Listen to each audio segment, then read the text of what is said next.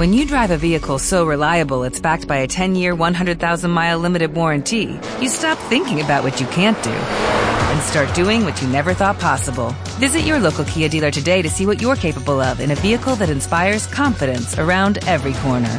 Kia, movement that inspires. Call 800 333 kia for details. Always drive safely. Limited inventory available. Warranties include 10 year 100,000 mile powertrain and 5 year 60,000 mile basic. Warranties are limited. See retailer for details.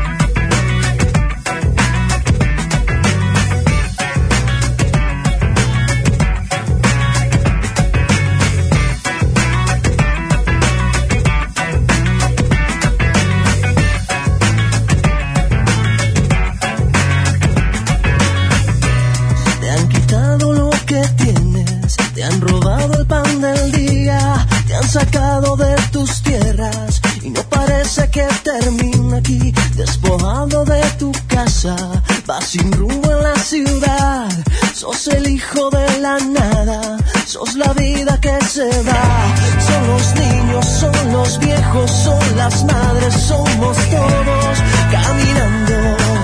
No te olvides de esto, no, no, no.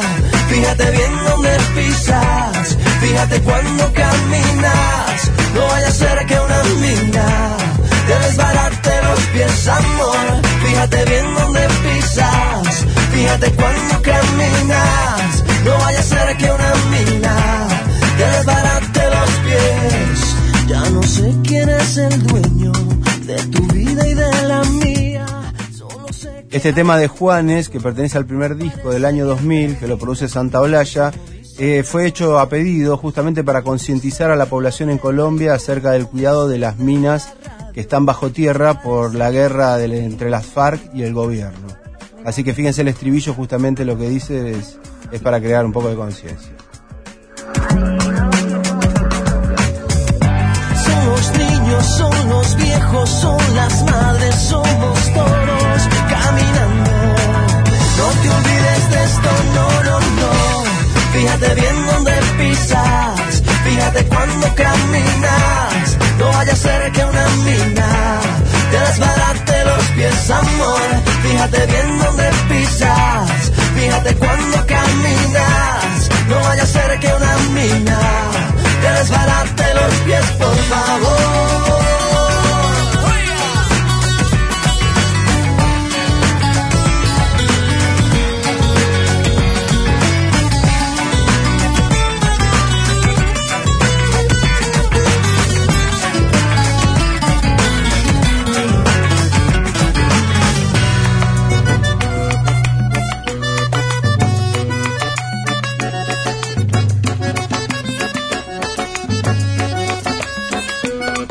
Fíjate bien dónde pisas, fíjate cuando caminas. No vaya a ser que una mina te desbarate los pies, amor.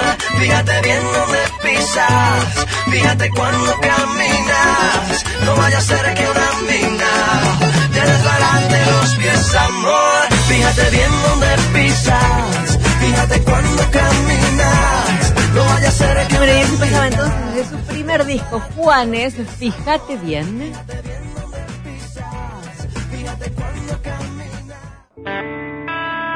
Los animales son bárbaros. Javier Boraquia y el comportamiento de las mascotas en Tardes Bárbaras. 29 minutos pasaron de las 6 de la tarde. Es el momento, señor Javier Boraca, con ustedes. Y viene mi monólogo. ¿Vas a hablar tanto sin respirar? Bien, no puedo. Mis perros conocieron el mar. sí. Bueno, eh, vamos a centrar la historia. Sí, esto, ocurre, esto ocurrió en la Argentina entre la década del 50 y el 60, más precisamente en la provincia del Chaco, en la ciudad de Resistencia y alrededores. ¿sí? Vamos a hacer un mix entre lo que puede llegar a ser una leyenda y lo que es la realidad. ¿sí? El Día del Perro viene de ahí, ¿o no? Ah, no sabría decirte, mira. Ah, me parece que sí, que venía desde el Chaco. Bueno, A la ver. historia cuenta así, en uno de los pueblos que rodean la ciudad de Resistencia, una mañana entra a un hotel muy modesto, un señor ya mayor, de un aspecto muy mayor, cansado, muy cansado, con una guitarra en sus hombros y un perro al costado. ¿Sí? Entra al hotel y dice, mire, necesito por favor descansar porque a la noche tengo un show, yo toco la guitarra. Entonces le dice el señor, obviamente, el del hotel, que está acostumbrado a, a ver todo tipo de, de pasajeros, le dice, ok, acá hay dos tipos de consignas que tiene que respetar. A la hora de la siesta ni se canta y el perro no ladra. Perfecto. Y le dice el señor, ok, no hay ningún problema, se van a sus aposentos, hotel de pueblo, no, Sí. comer una tarde no se toma ni, ni registro, nada por el estilo. El tema es que ese fue el último día de la vida del señor. No se te va a morir en el hotel, me muero. El señor fallece en el hotel. Pero qué desgraciado, mira, uno le da asilo y se te mueren. El señor fallece en el hotel y el perro queda huérfano de guía, ¿sí? Ah, cuando encima tratan, clava el perro. claro, cuando tratan de Encima que buscar, se te muere te deja el perro. Claro. claro, cuando tratan de buscar el origen de este señor, lo único que dice el gerente del hotel es uno de los dos se llama Fernando, ¿sí? Y ahí empieza esta historia. ¿Quién es Fernando? Fernando es el perro más popular de la ciudad de Resistencia, ¿sí? Del Chaco. Buceando un poco en esta fábula, entre comillas, encontramos algo que es real, ¿sí? Fernando existió verdaderamente y fue un perro muy popular, muy conocido. ¿Cómo empezó esta historia entre Fernando el guía y Fernando el perro? No lo voy a contar yo, no lo va a contar Carmela, ¿No? no, lo va a contar Andrés, tampoco Marta, lo va a contar la viuda de Fernando. Oh. ¿sí? Es decir, la mujer que era justamente la esposa de este cantante, ¿sí? de esta especie de juglar, porque recordemos la años 50-60, era muy común que los cantantes vayan de pueblo en pueblo, más que nada para eh, en sus versiones folclóricas contar qué era lo que pasaba, ¿no? En una ciudad y en la otra. el esposo sí sabe quién se llama Fernando. Perfectamente, y lo va a contar ahora. Tenemos Ah. el audio. Vos sabés que los archivos míos son letales. Entonces se encuentra absolutamente todo. Entonces, esto no es recreación, ¿eh? esto es verdad. ¿Sí? Es la viuda que se llama Élida, se llamaba Élida, es la viuda del señor de Fernando, quien fue guía de este perro famoso. Nos va a contar cómo fue el origen de esta relación. Cualquiera que haya visitado esta ciudad sabe que uno de los íconos de resistencia es el perro Fernando. Hablamos de un cusquito blanco que vivía en los años 50, que tuvo un oído musical perfecto y es todavía, junto a las esculturas, algo así como la representación simbólica de la capital del Chaco. Dicen que su dueño fue un cantante de boleros que un día recaló en la ciudad y se llamaba Fernando Ortiz, aunque otra versión atribuye el nombre al patrono departamental San Fernando. fiel a su destino y a su parecer. Nelida, ¿cuál fue su relación con el perro Fernando? Mi esposo era un gran cantante. Vino de Buenos Aires en el año 50 con una orquesta muy famosa al regata. Él cantaba todo romántico, todo este, boleros. Y se vino, este, y yo me conoció acá. Yo vine hacía dos años que estaba acá de Buenos Aires. Y una noche se despedía, él vivía en el Hotel Colón y se despedía de sus amigos y vino como una ráfaga de viento de golpe. Y, Fer- y se- y Fer- le dice uno de los músicos, Fernando, fíjate qué regalo te hizo el niño Dios. Y con un capullito de algodón con el hociquito negro. Era el perro. Y cuando lo bautizaron había más de 50 personas. Bien, Fernando era el perro de Fernando, ¿sí? Así lo bautizaron, pero tenía ciertas características. Fernando no tenía casa, no vivía en ninguna casa. Fernando vivía en la calle. Todo el pueblo empezó a conocerlo porque justamente era muy amigo de esta persona que cantaba en fiestas, cumpleaños, bautismos, absolutamente en todos lados. ¿Y qué pasaba a medida que Fernando iba creciendo? Le iba gustando la música. Es más, en todas las payadas, en todos los lugares, Fernando donde había música siempre iba, ¿sí? Siempre.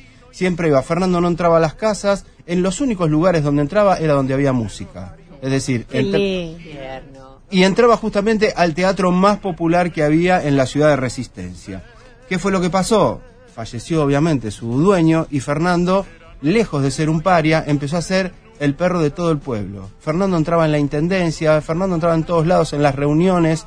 eh, Fernando tenía un lugar siempre, todo el mundo lo quería, lo amaba, lo idolatraba. Fernando entraba al café principal de resistencia y la gente le convidaba a café con leche, pero hay una historia, porque Fernando tiene un libro también, hay varias historias de ese libro, yo ahora les voy a recrear una, pero hay otra que es fundamental, que un turista entra al pueblo y lo ve a Fernando que se lo pone al lado y le dicen sáquenme este perro de acá y dice no, es el perro del pueblo. Y toma café con leche y usted le tiene que invitar uno. Cuando el hombre le compra un café con leche y se lo da a Fernando, Fernando no lo toma. Y dice el tipo, ¿para qué me hiciste comprar el café si no lo toma? No, le tenés que poner azúcar. Entonces el hombre le puso azúcar, Fernando se tomó su café con leche con la media luna que venía en el café con leche y se fue. ¿sí? Hermoso. Ese era Fernando. ¿Qué inspiró Fernando? Fernando inspiró al tema, uno de los temas más populares de habla hispana, que es el que estamos escuchando de fondo, ¿sí? Que es el tema que hizo Alberto Cortés, que se llama Callejero. ¿Sí? Pero dicen que Fernando tenía un estilo muy particular y sabía de armonías. Entonces, todo aquel que iba al pueblo y cantaba sabía que en el escenario iba a entrar Fernando. Y ante cualquier diferencia en la música o cualquier error, Fernando era capaz de ladrar. No, ay, perro buchón. Así que No. todo el mundo que iba a un concierto generalmente sabía que Fernando estaba ahí, a tal punto que cada vez que venía un artista le explicaban, mirá que puede entrar Fernando y se puede sentar en cualquier lugar. Que si tocaba una nota fuera de escala sería.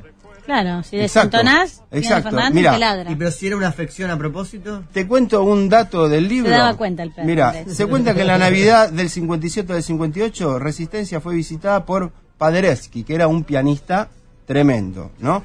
De inmediato le dijeron, mire señor, que en cualquier momento puede entrar Fernando. Y Fernando entró y se sentó debajo del piano. ¿Sí? Con lo cual, todo el pueblo estaba acostumbrado y tenía que ser así. ¿Qué pasó? En una, mientras el pianista estaba tocando una sonata de Beethoven, de pronto Fernando se puso de pie alzando las orejas y soltó un gruñido. No. Entonces todo el mundo se congeló, ¿sí? Pero el pianista, como era un gran profesional, siguió tocando. Hacia el final del concierto, nuevamente, el perrito sacudió las orejas, miró fijamente al pianista como diciéndole, oiga, la está pifiando. Entonces, Paderewski, con europea elegancia, detuvo sus manos, miró al perrito y le dijo en duro castellano, tiene razón, equivoqué dos veces. Entonces, ¡Qué el pianista lo que hizo fue tocar nuevamente la pieza entera sin ningún tipo de error, porque Fernando evidentemente no hizo absolutamente nada. ¿sí? O sea, Fernando sabía de armonías, y esto imagino que de acompañar tanto a su dueño, músico, más o menos las armonías eran compatibles con su oído, y a veces no, qué sé yo, esto es creer o reventar. Lo cierto es que Fernando murió en el 63, lo encontraron en la plaza, ¿viste? La plaza del pueblo donde se concentra eh, la intendencia, la iglesia. Lo encontraron en el verano, una mañana, eh, acurrucadito en la plaza. De inmediato la gente llamó al cura de la iglesia y ahí mismo donde Fernando estaba muerto hicieron una misa en homenaje a él.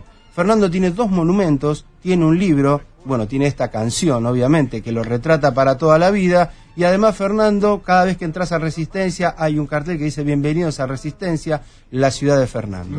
Hay un músico de rock que yo tuve la suerte de poder entrevistarlo, es el eh, quien formó la banda Ataque 77, Sí. Ciro Pertusi, y quien tiene una banda que se llama Jauría, que es un enamorado de los perros. Cada disco, en cada disco, él saca un tributo a los perros. Y tiene, y hizo una remake justamente de este tema, de, mm, del tema de Alberto Cortés, Callejero, que lo vamos a escuchar ahora como final de la columna, y es una versión verdaderamente hermosa. Era callejero por derecho propio. Su filosofía de la libertad fue ganar la suya sin atar a otros. Sobre los otros no pasar jamás. Aunque fue de todos, nunca tuvo un dueño que condicionara su razón de ser. Libre como el viento era nuestro perro, nuestro hoy de la calle que lo vio nacer. Un callejero con el sol a cuesta, fiel a su destino y a su parecer. Sin tener horario para hacer la siesta,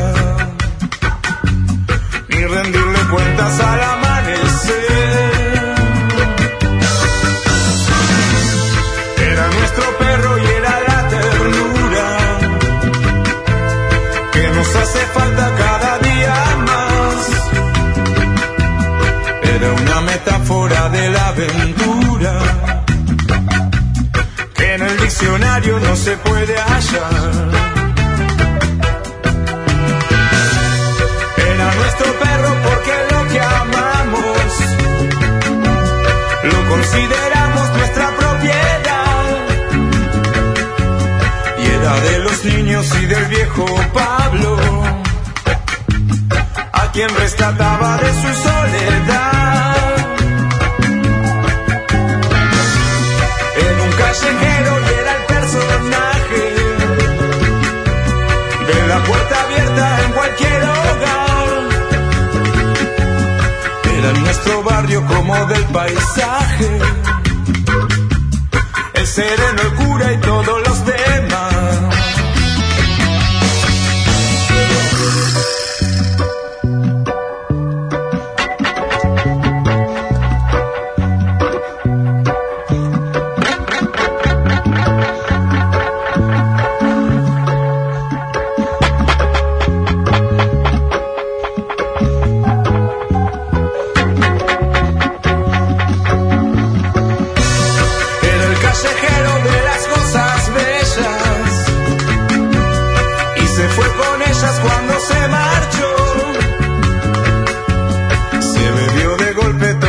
las estrellas, se quedó dormido y ya no despertó.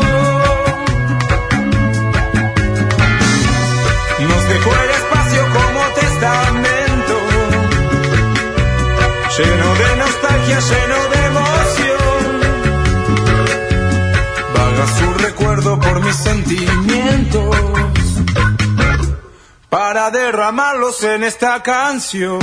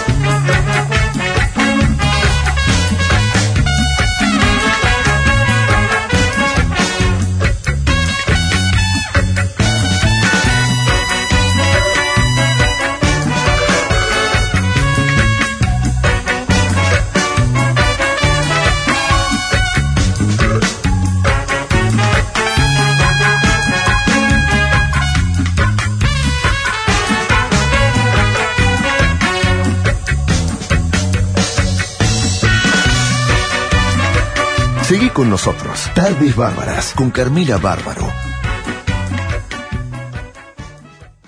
¿Te preocupas por tu familia? Entonces, ¿por qué darles solo huevos ordinarios cuando pueden disfrutar de lo mejor? Eggland's Best, los únicos huevos con ese delicioso sabor fresco de granja, además de la mejor nutrición, como 6 veces más vitamina D, 10 veces más vitamina E y 25% menos de grasa saturada que los huevos regulares, además de muchos otros nutrientes importantes. Así que, dales los mejores huevos. Eggland's Best, mejor sabor, mejor nutrición, mejores huevos.